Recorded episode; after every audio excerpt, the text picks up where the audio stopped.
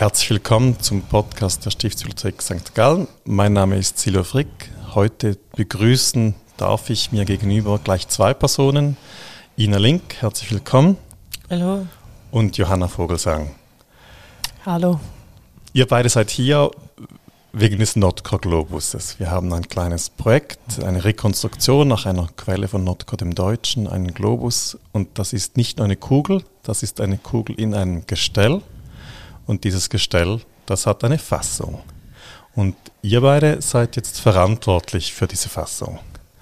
Wie muss ich mir das vorstellen? Was sind eure Annäherungen gewesen an dieses Thema? Wie hat das begonnen? Ina, dich habe ich angefragt. Ich glaube, ganz wichtig ist es erst einmal, sich in die Zeit zu versetzen, äh, sich Gedanken zu machen, wie haben die Leute damals gelebt, was war bekannt und bei diesem Globus ist ja eigentlich die Jahreszahl oder die Entstehungszeit sehr prägnant, also sehr früh die Erdkugel, sehr früh die Darstellung. Äh, und wie gesagt, man versetzt sich in die Zeit und dann hat, kommt natürlich Wissen dazu, was war möglich, rein technisch, welche Pigmente gab es, welche Bindemittel gab es. Und so wächst man mit der Aufgabe letztendlich. Kannst du vielleicht kurz umreißen? Du bist ja, wenn ich dich beschreiben müsste, einfach die Kirchenmalermeisterin, aber das sage ich nur, weil ich das so einen grandiosen Titel finde und ich mir gar nicht so klar vorstellen kann. Du hast Erfahrung mit solchen Objekten. Du machst nicht zum ersten Mal historische Materialien und Bindemittel, die du so einsetzt. Ich komme aus dem Handwerk.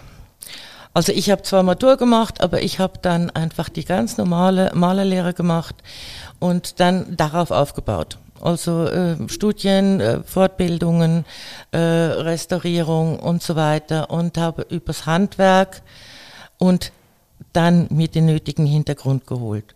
Und ich finde das eigentlich die richtige Form der Ausbildung, gerade in meinem Beruf, weil früher es waren Handwerker, es waren Künstler, klar, aber auch ein Handwerker ist ein Künstler, es waren keine Akademiker.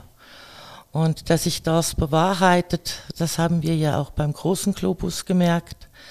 Äh, wir als Handwerker wussten, wie die Handwerker damals gearbeitet haben, weil sich da nicht viel geändert hat. Und wir konnten die Schritte nachvollziehen, einfach mit, mit unserem Wissen, mit unseren Händen und mit unserem gesunden Menschenverstand. Hm. Also das war für mich jetzt auch in diesem Prozess der Globusherstellung so ein Herausfinden, was ist möglich und was macht man, was kann man machen und was bringt man da an Erfahrungen mit. Ja, das ist ja. so ja. die Mischung. Und, und das geht ja auch bei uns im Beruf. Wir, wir arbeiten mit den alten Materialien, wir kennen die alten Materialien, wir setzen sie ständig ein. Und, äh, und dann gehört natürlich noch eine, eine gehörige Portion Ehrfurcht einfach dazu. Demut quasi. Demut. Und das ist auch übrigens das, was ich gesagt habe, wie ich die Kugel das erste Mal gesehen habe, jetzt vom Notker Globus. Die Demut oder dieses, dieses Kleinod, dieses Zeitfenster, das ist, ja, das ist immer wieder was Wunderbares. Jetzt, du sitzt nicht alleine da, Johanna Vogelsang ist auch mitgekommen. Was war dein oder ist dein Beitrag zum Globus? Du hast dann gemalt, wenn ich das gesehen habe am Schluss. Ja, genau. Ich habe den ausgeführt, gemalt, ähm, nachdem ich euch zugehört habe, ähm, nach euren Erzählungen und der Vorstellung und der Vorlagen des ähm, Notker-Globus und habe daraus wie versucht, die Farbfassung auszudenken mhm. und auch natürlich äh, die Materialität hergestellt, das Bindemittel gemischt mit den Pigmenten, die zu der Zeit verwendet wurden und auch auf, dem, auf der Kugel verwendet wurden. Die konnten wir so übernehmen. Hm. Also es sind, muss man vielleicht kurz ausführen, zwei Dinge. Es sind wirklich die genau gleichen Pigmente, die auf der Kugel vom Buchmaler äh, verwendet wurden, äh, auch für das Untergestell verwendet wurden. Die gleichen kleinen Tiegel mit diesem Pulver drin fanden für das Gestell Verwendung. Und das Zweite, es ist äh, ja eine Arbeit, die sowieso ganz viele Personen vereinen muss für so einen Globus. Es ist nicht nur irgendwie ein Genie, das das machen kann oder macht, sondern wir haben ein kleines Team, das fertigen können. Und ihr seid jetzt für die Farbfassung, für das quasi Aussehen, das farbige Aussehen äh, dieses Untergestells verantwortlich. Eine ganze Reihe von Vorlagen haben wir dafür benutzt.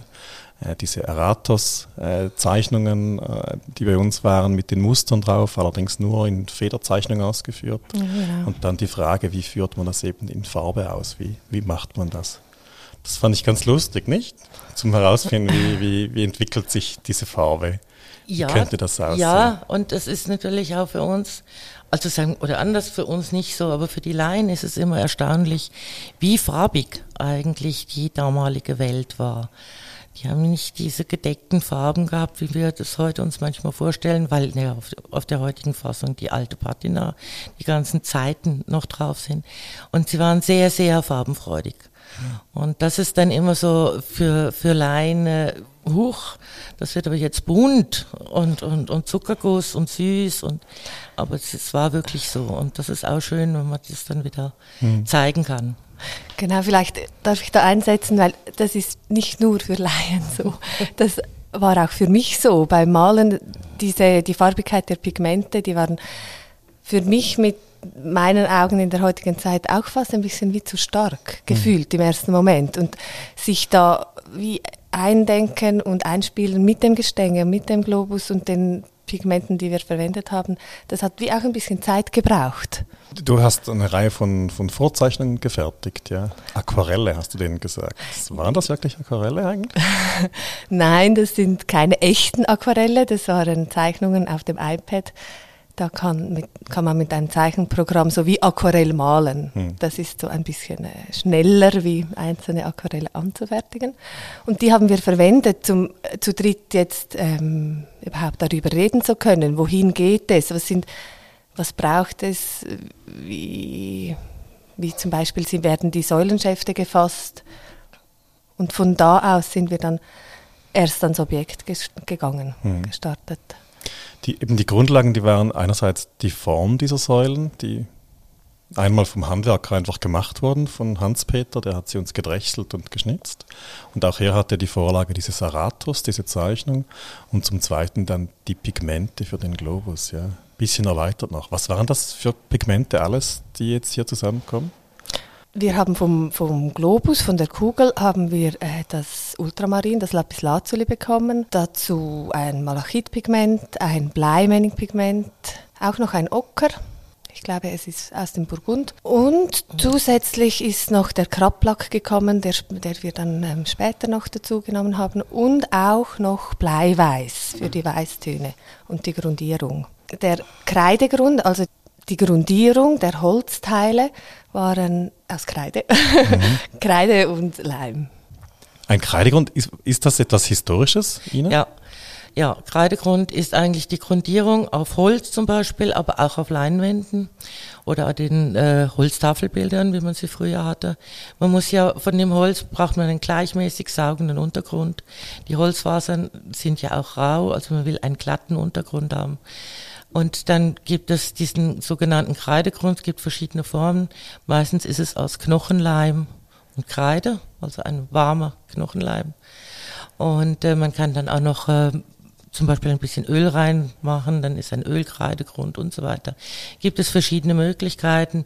Also jetzt auch beim großen Globus äh, gab es einen sogenannten Kreidegrund und dann gab es auch eine Bleiweiß-Imprimitur.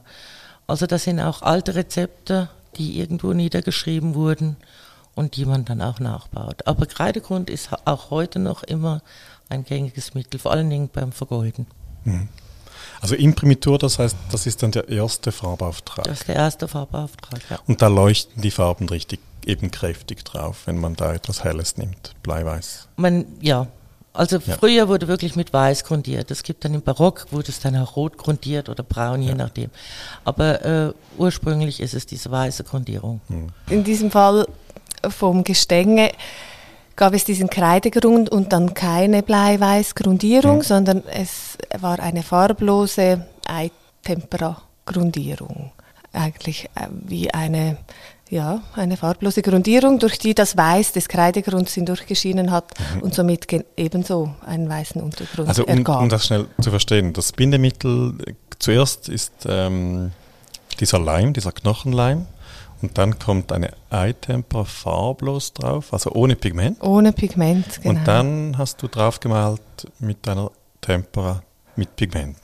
Genau, eigentlich dasselbe Bindemittel, einfach mhm. mit Pigmenten angemischt. Und Temperat, was bedeutet das in diesem Fall? Das kann ja auch vielfältig sein. Das kann sehr vielfältig sein. In diesem Fall ist es ganz eine einfache Temperat. Es ist ein Vollei mit gleich viel Anteil Leinöl dazu. Stark geschüttelt, dass es eine Emulsion bildet und dann ist das Bindemittel fertig. Das trocknet farbklar auf, ohne Pigmente. Genau. Und das Pigment, das muss man dann anreiben mit dem Glasläufer zum Beispiel? Oder wie macht man das? Schüttelt man das auch? Reicht das mit dem Pinsel einfach drin? Na, ich habe jetzt so, ich bin so vorgegangen, dass ich es ganz dick eingeweicht habe in Wasser und danach das Bindemittel dazugegeben habe. Mhm. Das sind Den ganz fein angeriebene Pigmente, das braucht es da nicht mehr, dass man mit dem Glasläufer mhm. das ähm, noch stärker verkleinert, die Pigmentteilchen. Die Mustersäule liegt gerade vor uns in der Mitte des Tisches. Wenn ich da die Säule anschaue und oben den Abschluss, dieser Granatapfel, dann ist er ja nicht mehr in diesem so leuchtenden Ton. Da lag dann jetzt dieser Krablack, glaube ich, mhm. drüber, nicht? Mhm. Also der Bleimening ist ja, das sieht man ja sehr schön auf der Kugel, ist wirklich ein ganz, ganz leuchtendes Orange. Man kennt das auch noch früher. Die meisten Leute kennen es noch als Rostschutz zum Beispiel. Bleimening mhm. ist ein sehr guter Rostschutz. Aber eben auch ein sehr leuchtendes Pigment. Es wurde nicht immer rein, also es wurde rein eingesetzt, aber oft auch noch überarbeitet. Und das haben wir jetzt hier auch gemacht. Die Mustersäule, die vor uns liegt, die, die war ja noch quasi mit zwei Farben Spiralen umfasst. So ein bisschen haben wir dann gefunden, es sieht so aus wie eine Barbershop-Werbung äh, und haben uns dann davon entfernt und uns quasi für einen Grundton entschieden. Aber trotzdem sind dann nicht, sind sechs Säulen, sind nicht alle gleich gefasst, sondern sie haben eine gewisse Varianz erhalten. Ja. Wie hat sich das entwickelt?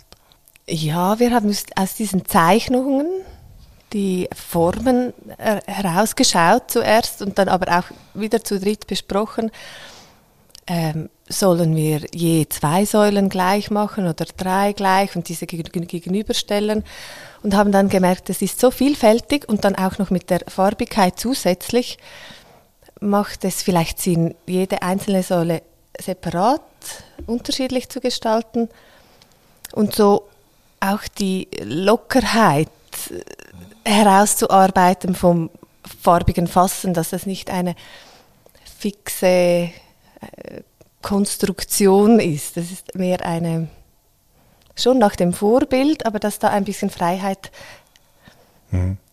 bleibt und eine gewisse Lockerheit. So ist es mir. Oder Ina, was kannst du da? Ja, das ist sicher das eine. Wir hatten ja diese Vorzeichnung, die ja auch äh, von Säule zu Säule auch stark differenziert war. Und äh, dann kommt noch dazu, dass man sich einfach eben, das ist das, was ich zu Anfang gesagt habe, wirklich in die Zeit reinversetzen soll. Und wenn man sich jetzt in diesen alten Klöstern diese Säulen auch anschaut, also auch die Steinsäulen oder die äh, Zeichnungen, äh, sie sind immer sehr variabel. Sie sind äh, wahnsinnig frei in der Bemusterung. Jedes Säulenbündel ist anders, jede Säule ist anders. Die haben damals wirklich mit dem gespielt, was sie konnten. Und das wollten wir auch ein bisschen in diese Fassung mit reinbringen. Genau dieses, das können wir und das zeigen wir euch. Weil das ist ja ein Objekt, wo auch damals sehr repräsentativ war. Also das, das war äh, ja wirklich was Spezielles, genauso wie es für uns heute noch was Spezielles ist. Und da kann ich mir sehr gut vorstellen, dass die damaligen Künstler auch zeigen wollten, was sie konnten. Mhm. Wir haben ja diese Vorlagen einerseits aus der Buchmalerei der Zeit, so im Kontext von St. Gallen, die zum Teil sehr bunt auch ausgeführt sind, sehr variantenreich, auch die Vorlage eben nicht nur mit einer Säule. Und dann, das ist schon auch spannend, die, die bemalte Architektur der Zeit, die bekannt ist, leider in St. Gallen hat das nicht so geklappt. Man hat keine Pigmente gefunden auf diesen Gottsbert-Münstersteinen, ja, oder nicht genügend, um das bestimmen zu können. Aber man muss schon von farbiger Architektur ausgehen, ja. Das ist ein Stück Architektur, wo hier die Welt jetzt wieder drauf steht und lastet. Ja, und, und sie wurde halt einfach irgendwann mal äh, auf der einen Seite ist sie abgewittert, auf der anderen Seite wurde sie aber wirklich auch zerstört, abgelaugt, mhm. weil man irgendwann dieses Reine wieder wollte und gedacht hat, das muss alles durch die, durchs Material wirken.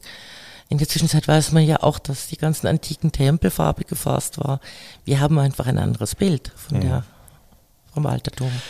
Hättet ihr euch vorstellen können, eine viel, viel reduziertere Farbfassung herzustellen? Wäre das wie auch eine Möglichkeit gewesen? Wir haben nie so richtig drüber gesprochen.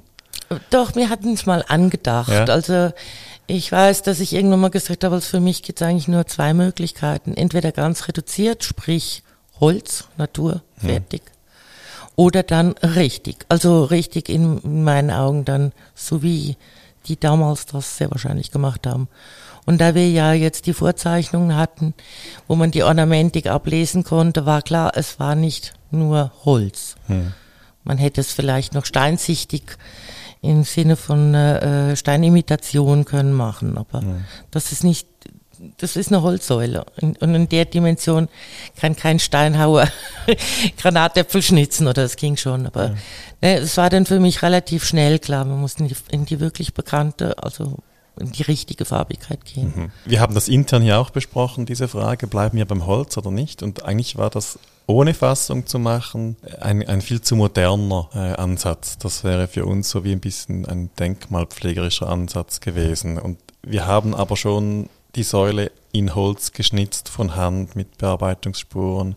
Es ist nicht einfach eine, eine quasi Plexiglassäule, die da vor uns steht, sondern schon ein Objekt. Deshalb war die Fassung eigentlich das, was wir dann gesucht haben. Man hört es ein bisschen raus schon. Mit Dina haben wir die Diskussion begonnen und, und mit Johanna haben wir dann jemanden gefunden, der das für uns so quasi interpretiert und gemacht hat. Das ist ein bisschen auch eine künstlerische Arbeit muss man sich da eben, du sagst auch sehen, äh, man muss es dann irgendwann sehen, was man da machen kann. Ich glaube, das war der Prozess am Anfang äh, mit diesen, diesen Mustern auch. Äh, kann man sich in so etwas reindenken oder fühlen? Oder wie muss man sich das vorstellen, wenn man so, so malt? Wir haben ja nicht jedes Detail kontrolliert bis zum Schluss oder konnten das gar nicht. Das Hineinfühlen, das Hineinsehen und vor allem am Anfang war es ein Hineinhören, was ihr erzählt habt und was, was dieser Globus überhaupt ist. Ich wusste da nicht allzu viel davon. Und ich muss ganz gut am Anfang hören, bis ich wie im Hirn oder im Kopf sehen kann, wie das sein könnte. Und das war nicht ganz einfach. Zuerst. Es hat diesen Prozess gebraucht mit den, mit den Vorzeichnungen. Und dann plötzlich beim Arbeiten an den Säulen kommt man wie in ein Gefühl rein, wie das sein soll oder wo jetzt die ähm, Akzentfarben stehen oder dass auch eine schwarze Linie, die nicht perfekt ist, auf einem Untergrund, der auch nicht perfekt ist, so wie wir es heute kennen, mit Bearbeitungsspuren oder Pinselstrichen, die man sieht und fühlt, dass auch so eine schwarze Linie eine Bewegung haben darf. Und so mit dieser Arbeit und auch mit der Arbeit mit dem mit dem Bindemittel, mit der Eitempera und den Pigmenten.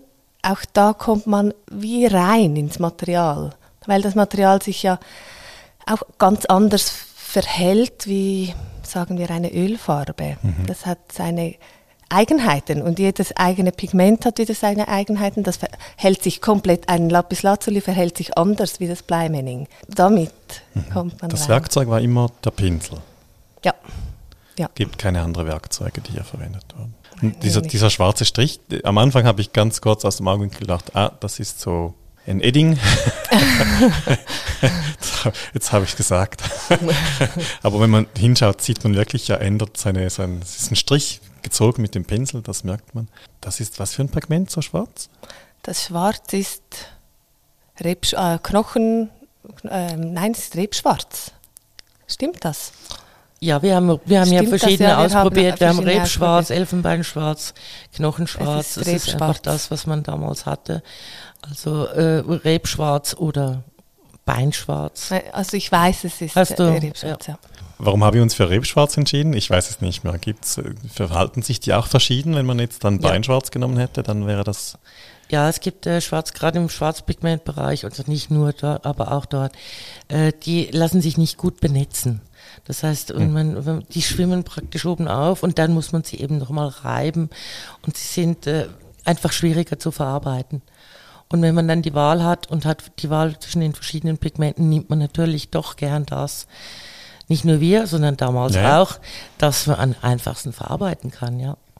Also wir haben darüber auch gesprochen, es ist wahrscheinlich zu denken, dass Sie effizient gearbeitet haben. Ja, natürlich. Ja. Also sie hatten, das ist ja immer das, sie hatten den gleichen Anspruch wie wir. Wir denken wie sie. Also das muss, das, das muss man irgendwann mal begreifen und verinnerlichen und dann läuft's. Und dann, dann weiß man auch gewisse Sachen. Äh, ich kenne das auch aus meiner anderen Arbeit. Irgendwann merkt man, okay, was hätte ich damals gemacht an der und der Stelle? Und ich hätte das so und so gemacht und meistens kriegt man es dann hinterher auch bestätigt. Und es ist Kunsthandwerk, es ist Handwerk.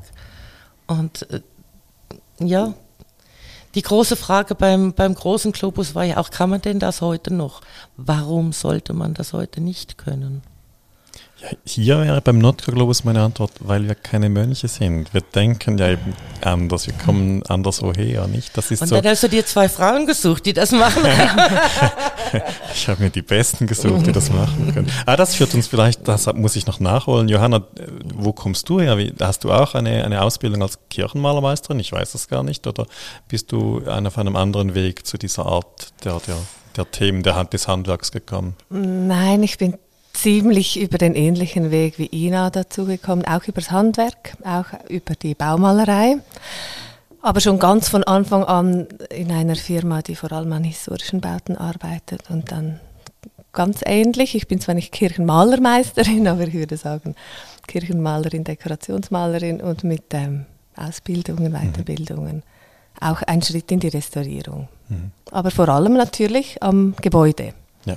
Mhm. Aber das eben, das war ja nicht falsch, weil wir gehen davon aus, dass wir beim Globus Untergestell eigentlich ein kleines Stück Architektur vor uns haben. Mhm. Das mit dem Grün, mit dem Malachit, ich muss sagen, das finde ich immer noch so, das äh, überrascht mich unterdessen am meisten, wenn ich das anschaue. Ich finde das wie so, weil es so frisch ist, diese Farbe, weil sie so leuchtet und weil dann der Sockel aus diesem Malachit ist, dieser Säule, also der, der Fuß, nicht? Das ist gut geworden. Es ist gut geworden, genau. Äh, auch da haben wir ja relativ lang studiert oder, oder wir zu dritt auch drüber nachgedacht oder schon wir zu zweit drüber nachgedacht. Äh, da fließen dann vielleicht schon auch noch ein bisschen unsere gestalterischen Grundsätze ein. Wir haben das Malachit ganz klar oben an den Granatäpfeln, nämlich als grün. Wir haben sonst kein Grünpigment. Und dann fragt man sich, wo bringt man es denn wieder? Oder mhm. wo kann man es denn wiederbringen? Und dann ist natürlich aus gestalterischen Grundsätzen eigentlich unten. Und dann war es ja unten ein bisschen hell, ein bisschen farbig, ein bisschen glänzend. Und dann kann man eben zum Beispiel mit, mit dieser Lasur, wie wir es ja jetzt auch gemacht haben, das nochmal plastisch auf der einen Seite plastischer her, äh, zeigen und auf der anderen Seite aber auch ein bisschen mindern. Und mit mindern meine ich jetzt nicht die Wertigkeit, sondern den Farbton. Und dadurch kriegt der Fuß auch eine gewisse Stabilität, oder? Er, trägt auf einmal mehr. Kannst du beschreiben, was wir versucht haben zu machen mit, mit, mit dieser Lasur drüber? Was, wie würde man. Ja, die Lasur macht eigentlich ein bisschen Licht und Schatten, macht die Plastizität. Sie arbeitet ein bisschen mehr heraus, dass dieser Sockel ja äh, drei, drei Flächen hat und das Licht kommt von oben. Das heißt, diese kleine Fläche, die von oben beleuchtet wird, bleibt hell und die anderen nimmt man etwas zurück. Und äh, das war auch so die, die Grundsätze, äh, die bleiben sich eigentlich immer gleich. Also wir haben, wir haben nicht die Farben gemischt. Das hat man früher eigentlich auch selten gemacht. Wir haben sie nicht untereinander gemischt, sondern wir haben mit, wenn, dann haben wir mit Lasuren gearbeitet. Kennt man auch von der Buchmalerei, dass man dann eben Licht und Schatten mit Lasuren arbeitet und nicht die Farben in sich mischt. Ebenso wie beim Granatapfel, dieses Menninge mit dem Krabplack. Genau, genau, das ist die gleiche Art, ja. ja. Genau, oder auch der Säulenschaft, der ähm, ein heller Grundton ist mit äh, Bleiweiß und dann mit dem Lapis Lazuli Pigment ganz leicht überlasiert. Das finde ich sehr schön geworden, weil man sieht ja auch wirklich diesen Pinselstrich nochmal in diesem äh, in dieser Lasur. Also es ist wie dann, dann weniger wie gespritzt oder ganz einheitlich oder so, sondern es ist das das Werkzeug nochmal, die Werkzeugspur nochmal zu sehen. Ja, und nicht ja. nur die Werkzeugspuren. Ich finde es wichtig zu wissen, dass iTempera eben sich nicht verhält wie eine moderne Farbe, die man jetzt im Bauhaus kauft, sondern die, die lebt an für sich, die kriegt mal Ränder, die wird mal dünner, mal dicker. eben der Strich, der schwarze Strich ist, ist äh, unregelmäßig. Es gibt mal irgendwo einen Flecken, das passiert bei Eye-Tempera relativ gern und häufig. Es ist nie perfekt. Also es ist auch, ich finde, da muss man auch noch einen Unterschied sehen zur Buchmalerei. Buchmalerei ist viel perfekter. So eine Miniatur ist viel an, ganz anders angelegt. Und das wollten wir eigentlich auch noch mitzeigen, dass, dass äh, wenn man die Kugel anzieht und sieht das Gestell an, merkt man, das sind zwei verschiedene Handwerker. Mhm. Und das ist eigentlich auch noch wichtig. Genau, man sieht eigentlich ganz schön, dass vor allem mit dem Pinsel gearbeitet ist und nicht mit einem Kiel oder mhm. anderen Werkzeugen. Könnte man hier drauf jetzt noch korrigieren und etwas machen? Wäre das, oder also man, auf Pergament kann man wegkratzen, die Schrift ist ja wirklich bis zum letzten nochmal korrigierbar. Aber hier auf diesen weichen Mal, oder Kreidegrund, das ist wahrscheinlich relativ weich, ist ja. man schnell, zerstört man und geht runter aufs Holz dann. Ja, kratzen ist jetzt nicht ganz so günstig. okay. Wie würde man dann? Ganz fein retuschieren. Ich würde sagen, den Säulenschaft, diese Lasur zu ausbessern oder zu flicken, das wird schwierig, aber das geht auch mit ja. feinen Überlasuren oder Übermalungen. Aber natürlich wird es immer steifer, je mehr man ja. übermalt. Das ist also man kann nur übermalen, man kann, nicht, äh, man kann nicht reduzieren, sondern man geht nochmal drauf. Eine Schicht oben drüber legen. Mhm. Ja. Genau. Jetzt, wir haben gesagt, arbeiten effizient, nicht? Ähm, haben wir das auch? Haben noch Pigmente? Können wir noch weitermalen? Wie viel braucht man? Wie viel Pigment für, für so ein Untergestell? Kilo, Gramm, Gramm, Bruchteile? Gramm, Gramm. und es hat noch Pigmente. Also ja. Es braucht erstaunlich wenig, nur ist der Umstand so, dass wenn man eine Eitempera anmischt, dass mhm. die dann mit der Zeit oder nach ein paar Tagen nicht mehr verwendbar ist und man muss wieder neu anmischen. Okay, wie viel, ah ja, natürlich, wie viel Zeit hat man für eine Eitempera zu verarbeiten, dass sie... Ja, ich habe es jetzt also immer im Kühlschrank aufbewahrt, mhm. die gemischten ähm, Farben, aber so nach fünf Tagen gibt es wie so komische Fetzen in der mhm. Farbe und Rückstände. Und ich glaube, sie bindet auch nicht mehr so gut. Mhm. Und durch das hat man natürlich ein bisschen Verlust von, ja. von den Pigmenten. Mhm. Und sie trocknet auch schnell. Wenn man nur wenig Material anmacht, trocknet einem das schnell weg und das mhm. ist äh, nicht mehr verwendbar. Aber also eben sehr leuchtende Farben, sehr bunt. Ich, also ich bin da mit diesem echten Ultramarin, dem Lapis Lazuli, auch sehr beeindruckt, wie blau das wirklich ist. Am Anfang haben wir gedacht, Azurit, nicht? Ja. Und der Buchmaler hat uns dann trotzdem Lapis Lazuli gemacht, oder mhm. hat uns dann so, wir haben auch darüber gesprochen, hat uns dann Lapis Lazuli gemacht, ja. Ich weiß gar nicht, wo der herkommt, wahrscheinlich aus Afghanistan, nicht? Ja, wahrscheinlich. Ja, mit Sicherheit. Mhm. Ja. Also das ist eben der echte Lapis, äh, ja, unerreicht. Mhm. Und deswegen ist er ja, ich meine, er ist extrem teuer. Es ist nicht nur der Stein, der teuer ist, sondern es ist eigentlich die Herstellung, bis man dann ein Pigment aus dem Lapis hat. Ja, das ist ja ein Podcast einer kleinen Miniserie und es gibt dann noch Teile auch mit dem Buchmaler und dem, dem Holzspezialisten, dem Restaurator fürs Holz, der das gemacht hat. Und da werden wir natürlich dann nochmal fragen, wie hat er diese Pigmente jetzt genau so klein gekriegt, nicht mhm. äh, in Pulverform gebracht? Ja, einerseits klein und doch beim Malen sieht man gerade beim Lapis Lazuli Pigment, dass es rau, relativ rau ist. Mhm. Dass, dass man wirklich die Körnung sieht und ich vermute auch, dass man das nicht allzu viel feiner verreiben kann, weil irgendwann verliert das Pigment die Leuchtkraft, je nach Teilchengröße. Ich mhm. kann das nicht genau sagen, wie das sein muss, aber ich vermute es stark, das ist... Ist wahrscheinlich ein sehr hartes Material. Es ist dieses Lapis, ja, Lapis ist, ist, ein, ist ein Edelstein, Halbedelstein. Ja. Es ist sehr hart.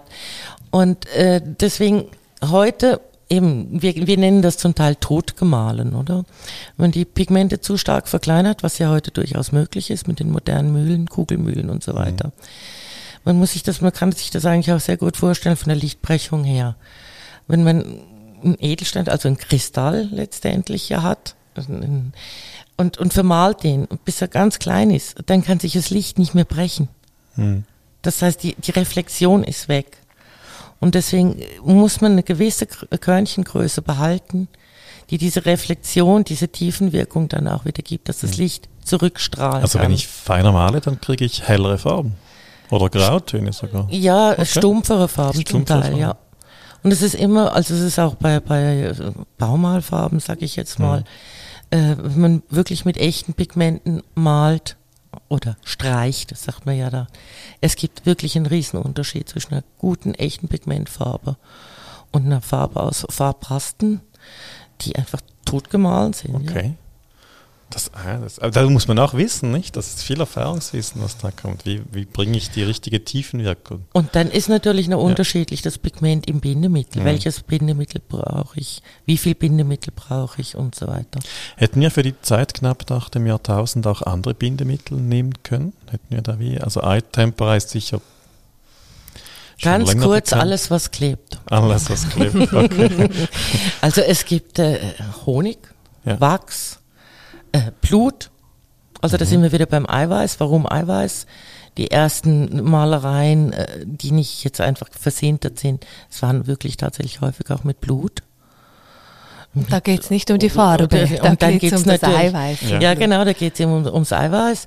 Oder ich meine, alles, was, was äh, Kalk, gab es schon mhm. ewig. Also Sinter, Versinterung, das waren ja die, Fre die, die Höhlenmalereien sind ja versintert, oder? Mhm. Was ist denn, wofür ist der Anteil an Öl hier, hier verantwortlich, der in dieser Farbe mit drin ist? Was, was ist, das macht das streichfähig und glatt oder Leinöl? Ja, es ist Leinöl. Also einerseits gibt es eine Emulsion mit, mit dem Ei, damit man es wässrig streichen kann und mit Wasser verdünnen, aber trotzdem oxidiert das Leinöl mit der Zeit und gibt einen dichten, wasserunlöslichen Film mhm. zusammen mit dem Ei. Aber das Gute ist, dass es mit Wasser verdünnbar ist. Es ist eigentlich die, dieser Umstand, der das es auch einfacher macht zum Malen und, und zum Verdünnen. Man hat eigentlich mit dem Ei schon immer dann, Ei war bekannt, Ei funktioniert. Und dann hat man immer probiert, was kann man alles noch mit dem Ei vermischen, um, das, um die Farbe noch angenehmer mhm. oder besser zu machen. Also man kann auch Harze zum Beispiel ins Ei vermischen oder Öl.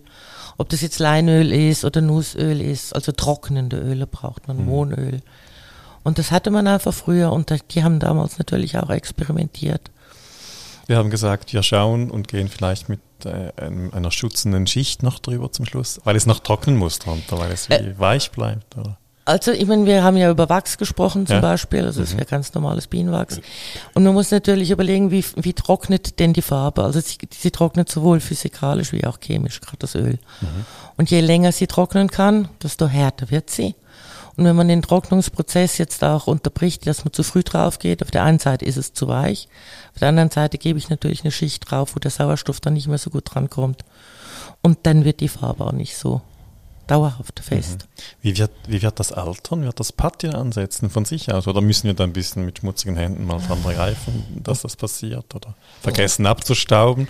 Oder das überlassen wir euch. okay. Nein, natürlich gibt es eine Patina. Ja.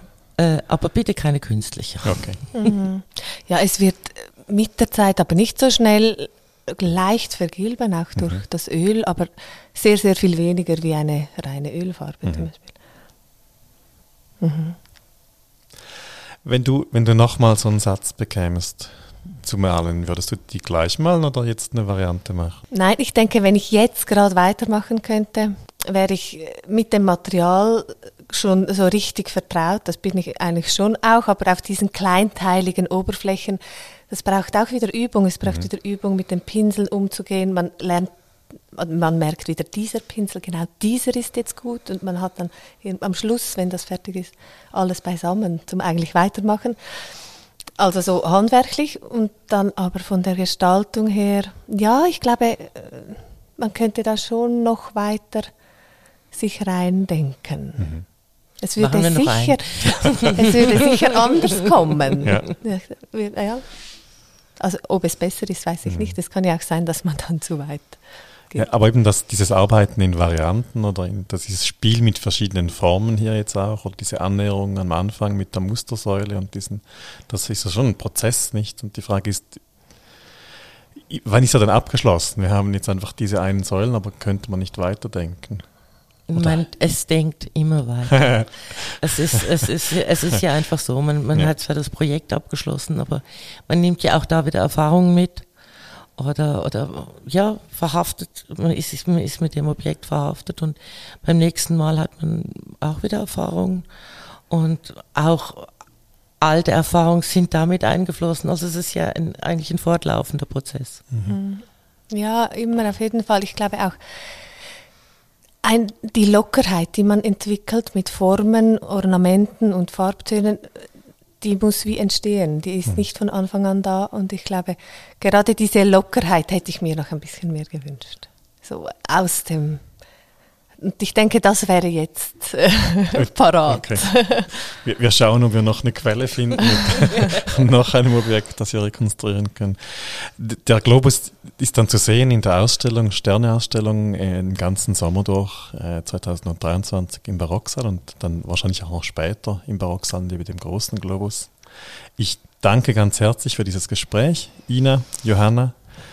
Und danke nicht nur für die Aufnahme zum Podcast, sondern auch für die ganz schöne Zusammenarbeit äh, bei, der, bei der Findung für diese Fassung. Herzlichen Dank. Ja, auch an dich herzlichen Dank und auch an die Stiftsbibliothek, dass es letztendlich auch ermöglicht hat und, und vor allen Dingen das Objekt jetzt dann auch zeigt. Und äh, ich finde das ein wunderbares Objekt. Also ich, ich bin immer noch total begeistert. Sehr schön. Auch von mir herzlichen Dank und herzlichen Dank, dass ich mich da in diese Säulen vertiefen konnte. Ja, bis zum nächsten Mal. Danke, merci.